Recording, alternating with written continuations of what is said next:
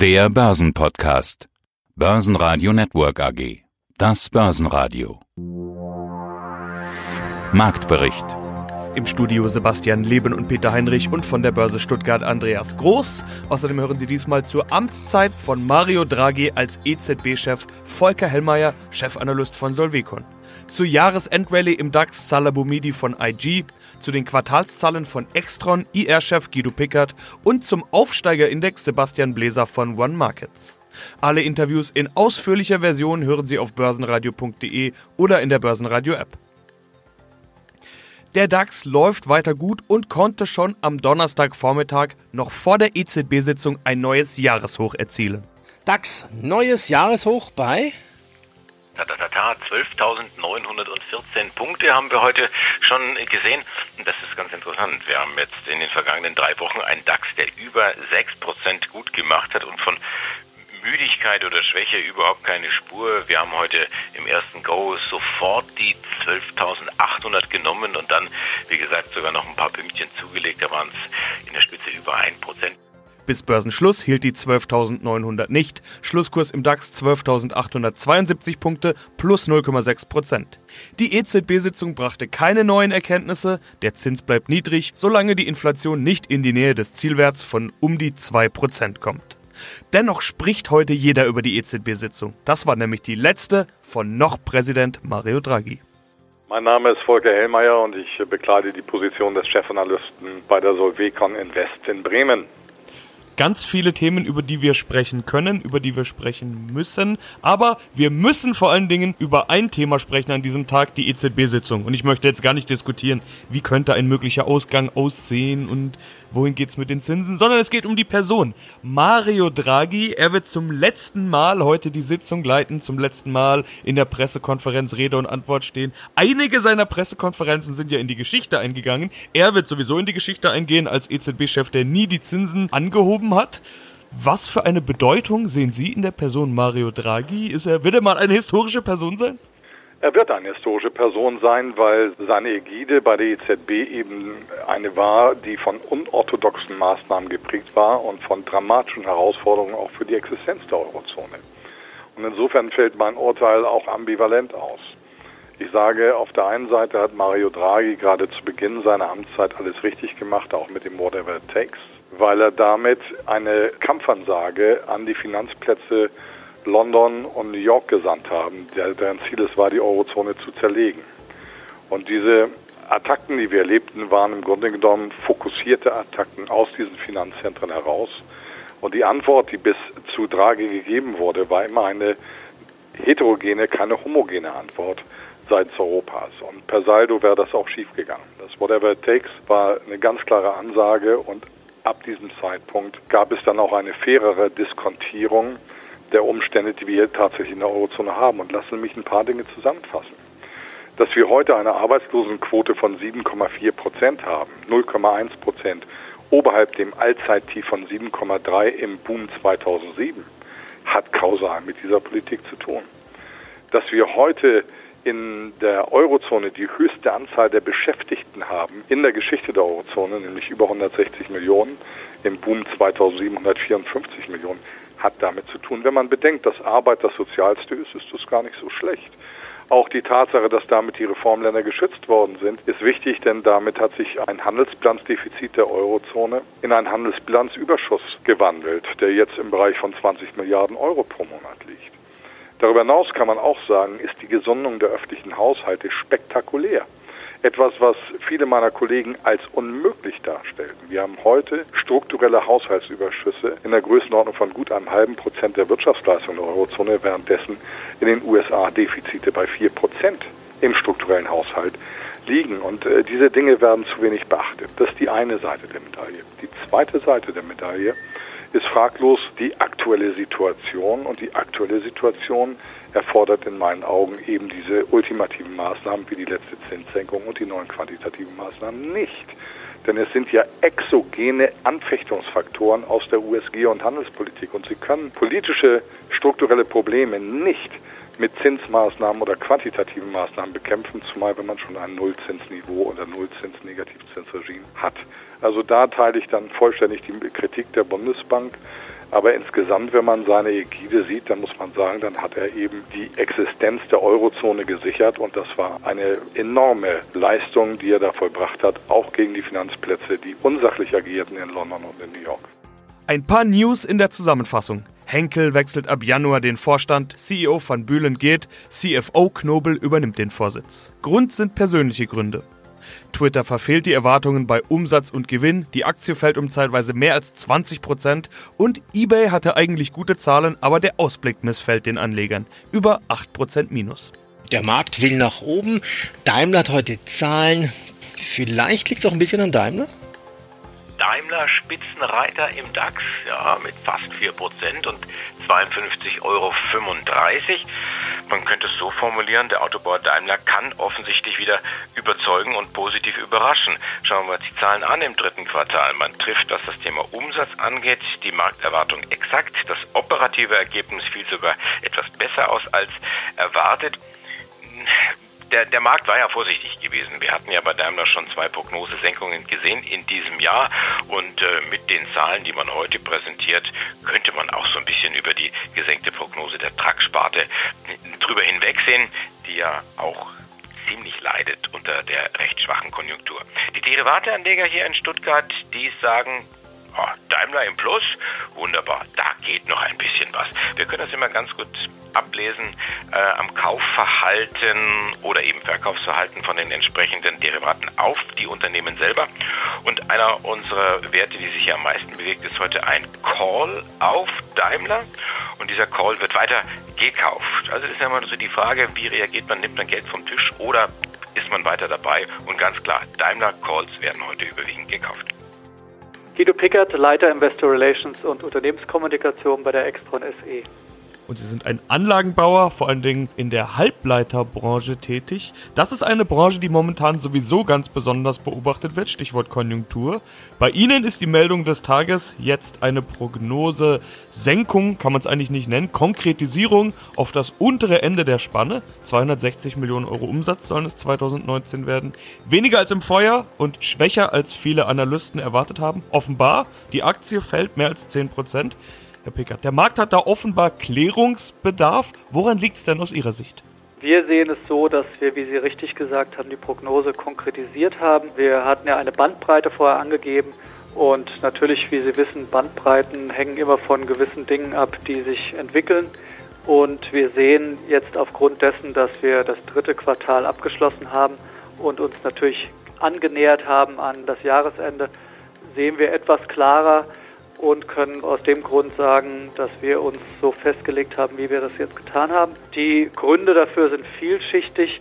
Grundsätzlich können wir natürlich sagen, dass sich die Endmärkte, die wir bedienen, in die richtige Richtung bewegen. Aber es scheint der Knoten so in dem Sinne noch nicht geplatzt zu sein, dass dies auch zu größerer Nachfrage oder steigender Nachfrage nach Produktionskapazitäten in den Bereichen führt.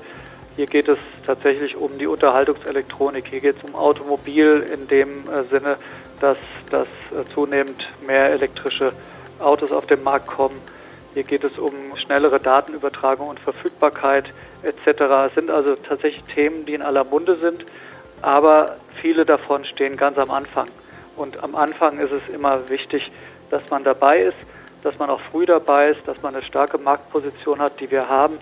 Aber wir können natürlich die Entwicklung der Endmärkte nicht beeinflussen und sind in gewisser Weise davon abhängig, dass mehr Nachfrage generiert wird, was dann natürlich auch zu erhöhter Nachfrage für die Produktion führt. Sind Ihre aktuellen Zahlen oder die aktuellen Entwicklungen vielleicht auch äh, aussagekräftig über die Gesamtlage der Halbleiterbranche? Es kamen ja kürzlich auch andere Halbleiterfirmen dran, Texas Instruments ganz aktuell mit Zahlen, die den Markt ja auch klar enttäuscht haben.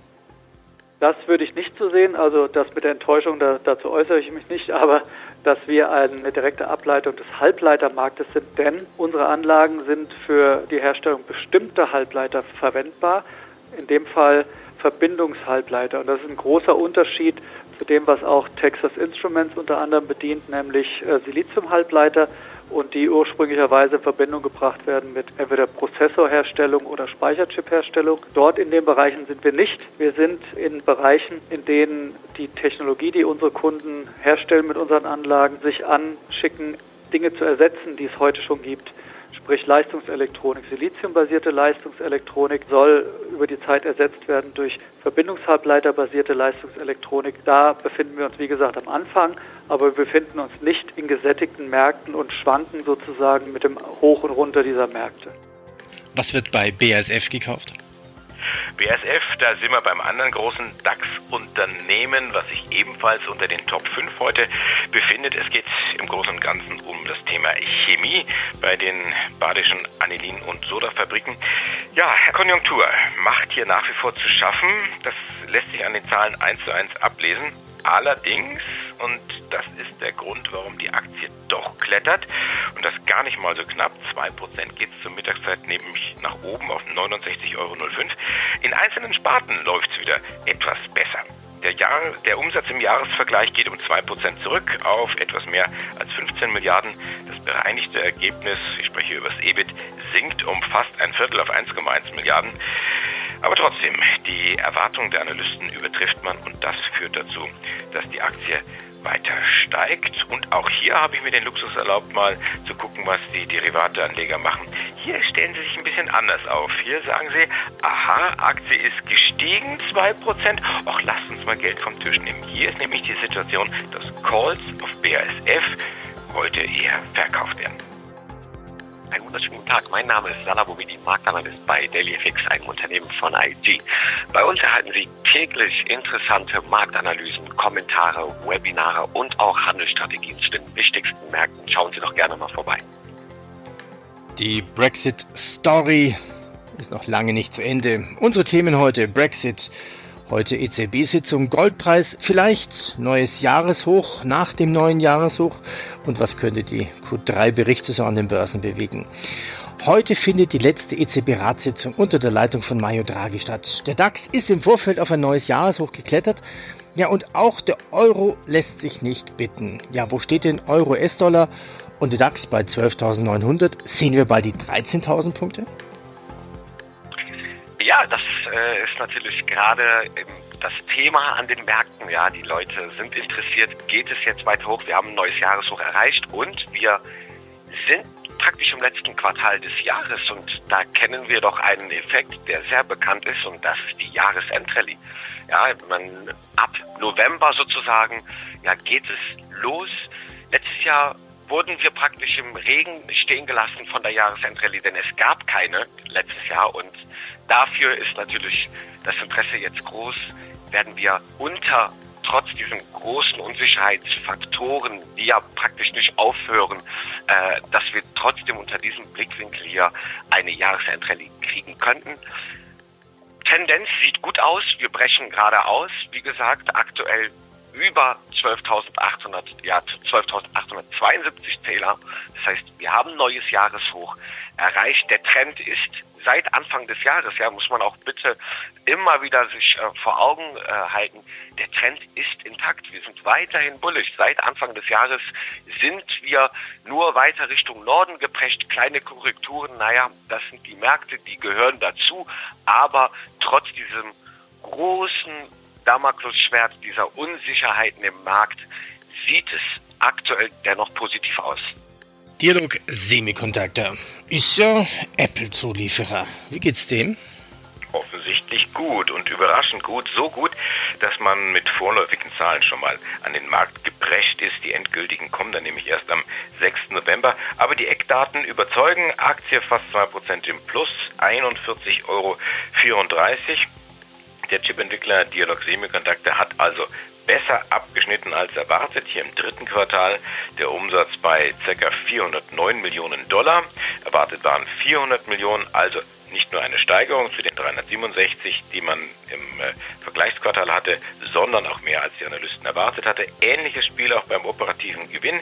Hier hat man rund 104 Millionen Euro erwirtschaftet und äh, das zweite Quartal, mit dem wir uns dann vergleichen, das Vorquartal waren es 82 Millionen. Ja, also Apple-Zulieferer, iPhone-Zulieferer ganz klar. Da gehen die Daumen nach oben. Wir hatten auch einen entsprechenden Bericht in der japanischen Wirtschaftszeitung Gelesen, wo also die Apple-Zulieferer entsprechend äh, gelobt worden sind und äh, die Verkaufszahlen des neuen iPhones auch positiv hervorgehoben sind. Das passt alles zusammen. Dialog-Semikontakte, wie gesagt, 2% im Plus und das ist auch der Grund, warum wir nochmal ganz kurz auf die DAX-Werte schauen, nämlich Infineon. Die Infineon-Aktie heute zweitstärkste Wert im DAX mit einem Plus von fast 3%, 2,92% geht es nach oben. Wir sind hier bei 17 Euro und 3. Also damit haben wir Zahlenlieferanten, die den DAX heute anheben. Mein Name ist Sebastian Bläser, ich bin Experte für Zertifikate und Hebelprodukte bei Hypo Vereinsbank One Markets. Wir suchen ja immer die schönen Stories am Kapitalmarkt. Die schönsten Stories, nicht nur bei Aktien, sondern generell sind ja immer die Siegergeschichten. Der Aufstieg vom Tellerwäscher zum Millionär und so weiter. Ähnliches gibt es ja auch bei Aktien. Auch da ist ja ein Aufstieg möglich, nämlich bei den Indizes. Wirecard letztes Jahr spektakulär in den DAX aufgestiegen. Dieses Jahr MTU, raketenhafter Aufstieg, Shooting Stars. Um genau solche Stories geht es jetzt auch bei uns. Die finden sich bei Ihnen im deutschen Aufsteigerindex. Herr Bläser, was ist das für ein Index? Ja, wir haben im März diesen Jahres einen neuen Index aufgelegt, der genau diese Aufstiegsstory berücksichtigen soll. Bei den von der deutschen Börse berechneten gängigen wichtigen Indizes, am bekanntesten natürlich der DAX, aber auch eben dem MDAX für die zweite Reihe nach dem DAX und dem SDAX, das sind die Small Cap Unternehmen und den Tech DAX speziell für Technologieunternehmen, gibt es also im vierteljährlichen Turnus immer im März Juni, September und Dezember eine Überprüfung der im Index enthaltenen Unternehmen.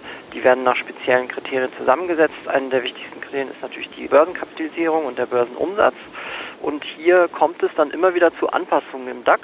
Zuletzt ist beispielsweise die MTU in den DAX aufgestiegen, aber auch in der zweiten Reihe äh, gab es Aufstiege wie beispielsweise die Rational in den MDAX die Cancom und die Instone.